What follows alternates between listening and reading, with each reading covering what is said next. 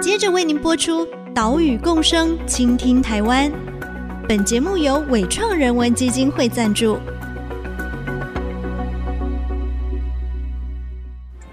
听海洋的呼唤，听森林的絮语，听田野的吟唱，听见这座岛屿的声音，说出和岛屿对话的故事。岛屿共生，倾听台湾。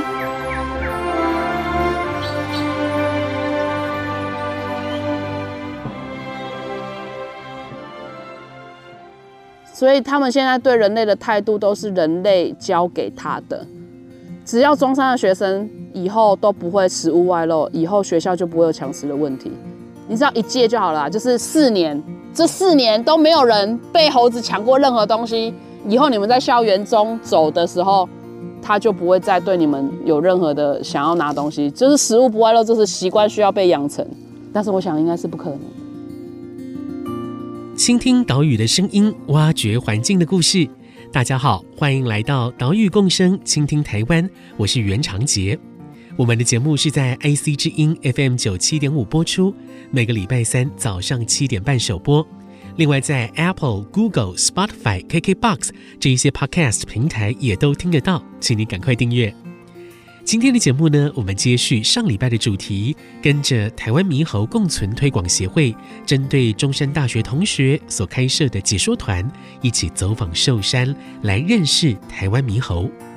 刚刚我们听到的就是协会的秘书长林美莹，她提到，现在人猴冲突当中常见的抢食问题哦。其实呢，这个问题就是人类所造成的，因为人类长期喂食猕猴，让他们知道人类的食物好吃，好，所以抢食物。这个问题要怎么解决呢？就是我们人类不要再喂食猕猴了，好，这是第一步。另外呢，也要降低对猕猴的诱因，不要在校园里面食物外漏，要严格遵守这样的规定。过几年。猕猴就不会再抢夺人类的食物了。除了这个问题之外，常见的人猴冲突，还有猕猴入侵到农田果园里面，造成的农业损失。这个问题要怎么解决呢？来听林美莹秘书长的说明。其实以以我们的状态来说，我们现在跟美农那边呃有一些小农有在联系的话，其实他们都是以做防猴电网为主。防猴电网是目前政府有补助，而且有做推行的一个比较友善的方式。那防猴电网它是因为以前很多农户会自己私设，那私设电网它没有去控制电流量，有时候连人都会受伤。所以它现在政府它是有装电木器，它是控制电流量，就是你碰到只是会痛而已，这样子，然后比较安全。那政府又有补助，所以这是已经是目前比较友善的方式。那额外的还有就是说。像之前他们水蜜桃有盖那个防猴网，它不是电网，它是罩着的，像洗衣袋一样把整棵果树罩住，然后猴子就比较不会进去拿到比较深处的果实这样子。其实相关单位一直有在研发，但是像电网的话，在某些地方推行，可能他们就会觉得他们对这个东西不信任。对，然后像桃园农改场那边又出了一个红外线的侦测。然后有不同的声音，然后不同的时段，然后猴子有出现，它有感测到，它就会吓它，甚至它会 APP 告诉你说，哦，好像有东西跑进来了，这样子。其实各个国家关于野生动物跟人之间的冲突都有不一样的去防止的方式。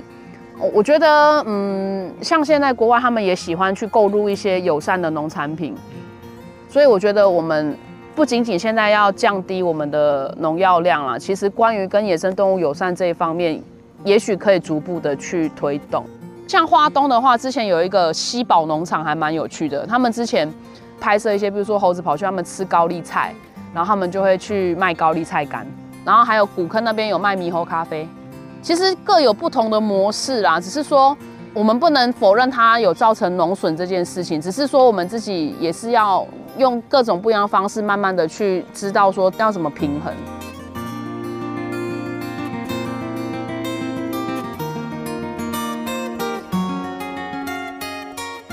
针对台湾猕猴造成农业损失，林保署还有地方政府也编列预算来补助农民架设电围网。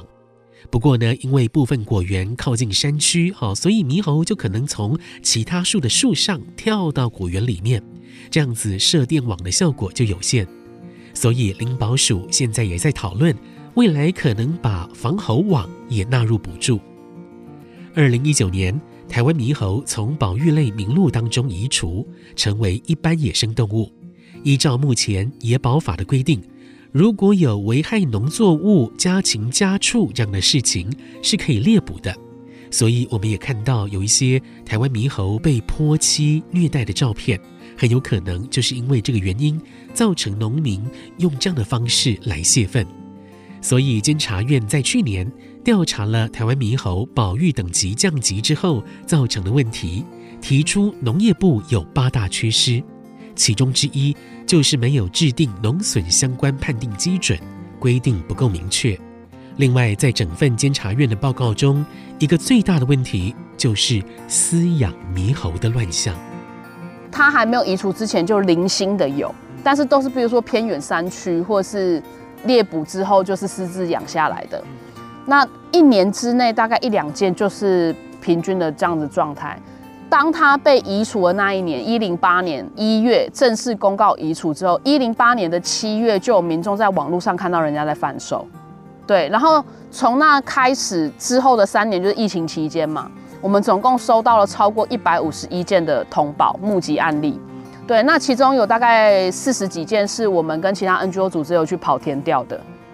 因为有一些是网络上，它是截图，比如说 IG 限动啦，然后 FB 发文，这些是没有办法追查到它确切的位置的。甚至当时连媒体记者都不确定哦，猕猴到底可不可以饲养。所以当时自由时报还有报道一个台中的魔术师用猴子做直播在表演魔术，然后这样子的东西竟然可以上新闻，而且没有人发现这是违法的。然后。到我们后来跟其他 NGO 组织一起联合发布记者会，然后促使相关单位去立法之后，就是二零二二年立法，二零二三年这一年，我们还是收到了十一件的通报，然后有 IG 限动的都还有，然后还是有很多人不知道他不能饲养，像刚刚不是有个同学说他在台东有看到人家带着逛街，然后我们元旦一月一号也有民众看到在嘉义市的文化路，就是文化夜市那边。有人带着猴子在那边吃饭，然后任路人抚摸，而且我们去查了相关单位的，嗯、他们对于这件事情宣导。你去网络上查饲养的宣导，大部分都是 NGO 组织在做。你去查官方单位，我大概只看过一篇吧，就是关于猕猴饲养，啊，其他都是新闻，都不是他们发出来的宣导的东西。我我觉得这件事情是蛮不解的，因为它其实造成各个地方单位很大的负担。因为你查到饲养，你要没入嘛，你要收容或者是去野放，其实是造成这个地方承办非常大的负荷。可是我们却没有看到相关单位有在做宣导这件事情。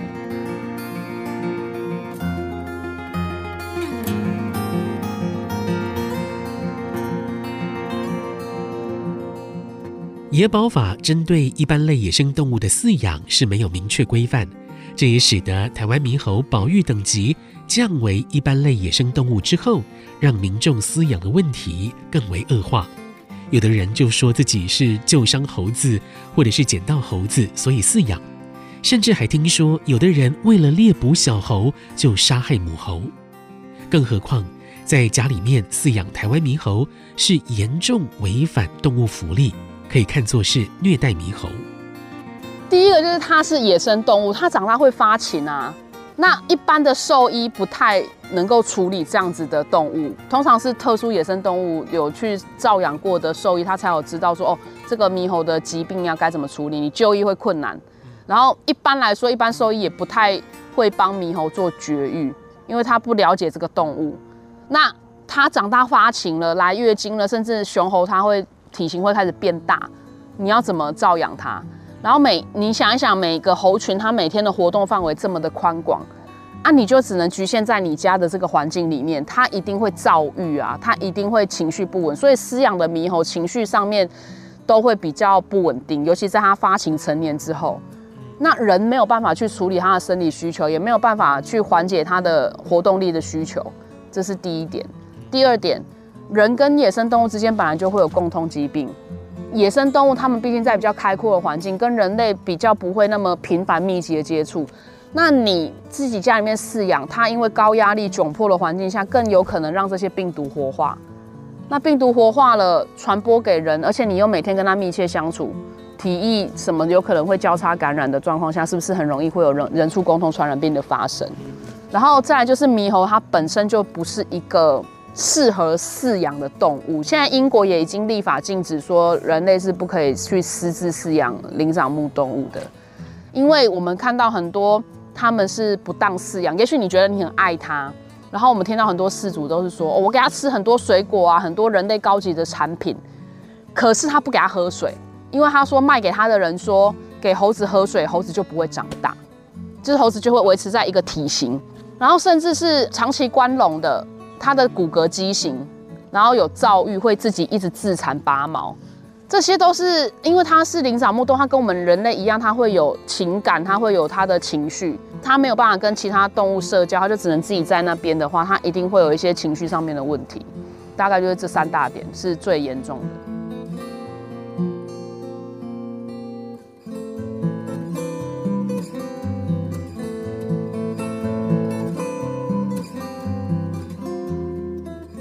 林保署在二零二二年公告。台湾猕猴是禁止饲养、禁止输入的动物，但是相关的宣导力度不够。台湾猕猴是野生动物，它不是伴侣动物哦，它不适合也不能饲养。那么，如果说我们发现有人饲养猕猴，或者是有猕猴被遗弃，可以怎么办呢？建议可以拨打一九九九市民专线，请相关单位来处理。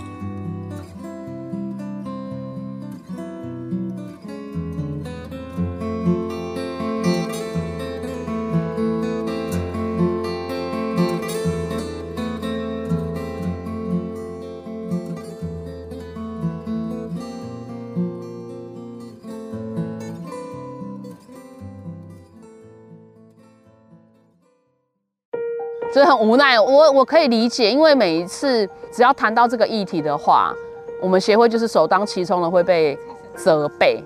可是这世界上有非常多人会帮人类讲话，因为我们就是人类。可是台湾就我们一个帮猴子说话的团体了，就是大家可以包容一下，各个不一样的生物都有在这边生存的权利吧。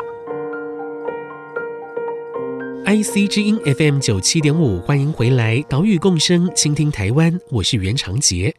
今天的节目继续带你认识台湾猕猴。刚刚我们听到的是台湾猕猴共存推广协会的秘书长林美莹，她说道：每一次有人猴冲突发生，上了新闻，好，不管是人被猴子抓伤，或者是猴子造成了农损，就有人到协会的脸书要求协会来负责，甚至有人说。猕猴过量了，就是因为人类保护过度了，真的是这样子吗？我们让林美莹秘书长进行澄清。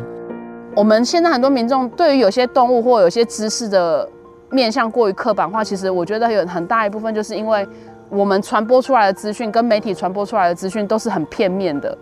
比如说，即使你去查过去十年的新闻，每次都是八百到一千五，以寿山来说，八百到一千五上下。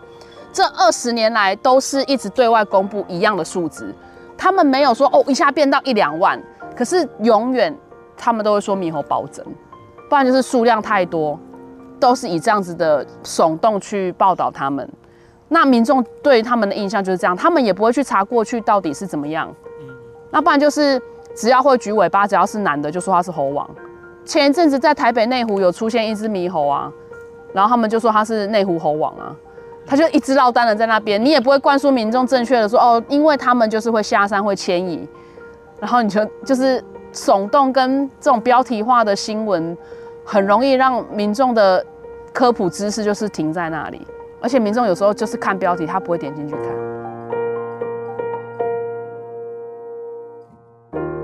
我们对台湾猕猴的错误认知，其中有一个啊，就是猕猴的数量暴增了。但真的有暴增吗？其实不然。以寿山台湾猕猴为例，平均生育率大概是五到六成，而且出生第一个月死亡率就高达两成。所以所谓的数量暴增是一个迷思。那么，既然猴子数量没有暴增，但为什么猴子抢食物的事件好像越来越多了？第一个原因呢，可能就是喂食的情况没有改善，再加上了现在有社群媒体，好，所以有人被猴子抢食之后，可能就把遭遇抛上网，散播得更广，或者是放到了爆料公社，就有新闻来报道，这也是可能的原因。另外，要解决人猴冲突，有的人主张要让猴子怕人，好，所以用空气枪去驱赶它们，这样的方式有用吗？他们给了这个名称一个非常好的名字，叫做负面制约。我今天早上又看到啊，就是我们不是在教猕猴跳上身要怎么办吗？就有人说什么带枪啊、带棍子啊，让它怕人呐、啊，以后就不会再跳到身上了。嗯，人也是一种动物，我实在是不明白为什么我们老是要希望别的动物怕我们这件事情。为什么不是学习跟其他动物一起生活在这边，而是希望他们来怕我们？然后第二个就是，呃，像现在有一些有人猴冲突的地方，像武陵农场或阿里山，甚至像中山大学，他们会拿气弹枪去驱赶。当时呢，阿里山是说这个叫做负面制约，让猕猴怕人，以后他就不会再来靠近人。可是事实就是，当游客继续拿着食物在手上吃。他一样会去靠近这些拿食物的游客，他们怕的是谁？他们是怕那些穿背心的工作人员。可是游客没有用啊，你游客没有宣导，他一样拿着食物，那制约要干嘛？所以我觉得我们不是去驱赶野生动物来让他怕我们，而是去约束人类跟游客的行为。可是我们现在不是，我们是拿枪、拿刀，然后拿什么去吓唬他们，然后让他们不要来靠近人，然后下一个人继续拿着食物在他面前走。没有用啊！你要想一想，如果我们一直用这样的方式，你在小朋友面前拿枪驱赶野生动物，然后你一方面又要教他爱护自然、保护这些动物，那不是很很奇怪吗？然后再来就是，呃，有些地方用结扎的，明明就是人引发的冲突，然后我们却要去结扎它，然后说哦，把它数量减少了，冲突就会减少，这为什么？就无妄之灾啊！他们就是只是。在生活在他们该生活的地方，为什么他需要因为跟人类起了冲突而被结扎？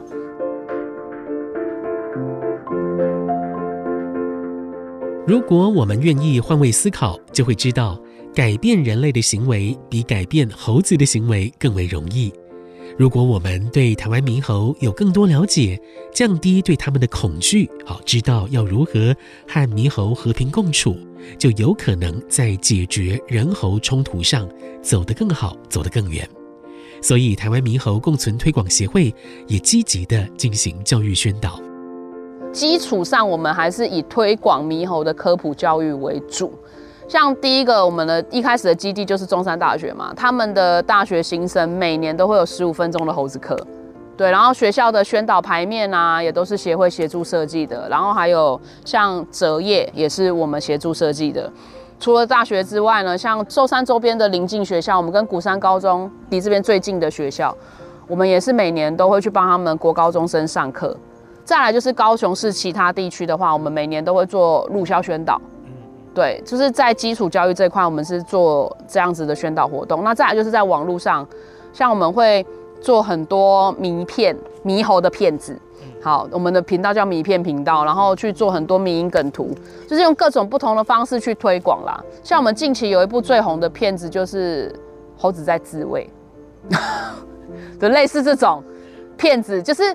透过各种不一样的方式，让大家看到猕猴的各种不同面相，不是局限在，因为你如果去看政府的官方文宣的话，它就是很 boring，对，然后就是不喂食、不干扰、不接触。可是你要教人家怎么应对的话，大家不知道。比如说猴子跳到身上该怎么办？哦，然后猴子威吓你有哪三个步骤要做？民众是不知道的。可是当野生动物离人的生活距离越来越近的时候，你需要去理解他们该怎么应对才是 OK 的，这样子。那接下来还要想要做第一个就是老师的教师研习、教师的培训啊，这是另外的，这可能要在下一步了。但是很多人从我们一开始在做猕猴科普教育的时候，就一直在提绘本，绘本，因为他们觉得影响小朋友比影响大人要容易。绘本的话，我们这本绘本大概磨了三年吧，因为我们有去投一些案子，然后希望可以得到一些补助。可是猕猴本身就是一个比较不受重视的物种，所以其实在投案的过程中也蛮困难的。所以后来我们就决定自己独立出版。好，总之就是我们做这个绘本是希望说，因为像我们有一些人他们会捐书嘛，我们捐高雄市至少会捐三百本。那也许你不是刻意的知道这本书，你只是偶然去图书馆看到这本书，然后从里面了解一些猴子的知识，就是希望能够再往不同温层扩散出去。就像我们做迷因啊，也是为了扩散到不同温层。你也许不是喜欢猴子，你只是爱看短影片，哦，偶然刷到你就觉得哦好有趣，然后就追踪，你就可以默默的接收到一些猴子的讯息。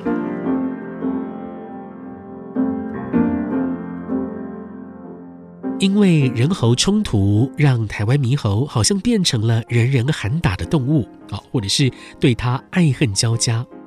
台湾这块土地上就只有两种灵长目的动物，一种是人类，哦，一种呢就是台湾猕猴。结果这两种灵长类动物彼此冲突不断，实在是很让人难过。台湾猕猴共存推广协会透过了许多活动。来努力扭转大家对猕猴的印象，因为对猕猴有更多了解，才有助于解决人猴冲突的发生。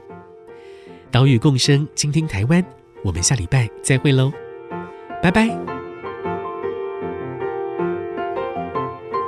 他会收哦，我们海关小姐，我刚刚说为什么我们要先检查你们包包，就是他会搜身的哈。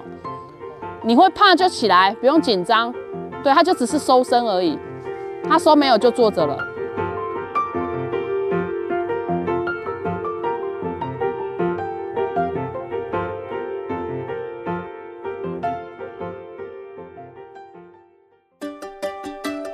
岛屿行动家，我是台湾猕猴共存推广协会宣导员石书汉，请大家可以多多了解猕猴。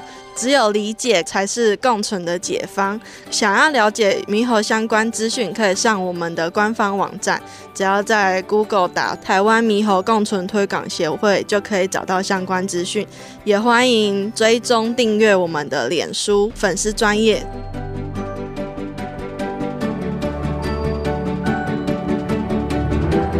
本节目由伟创人文基金会赞助播出。伟创人文基金会。秉持永续的经营承诺，邀请您一同为这片土地发声，促进人与自然的平衡与和谐。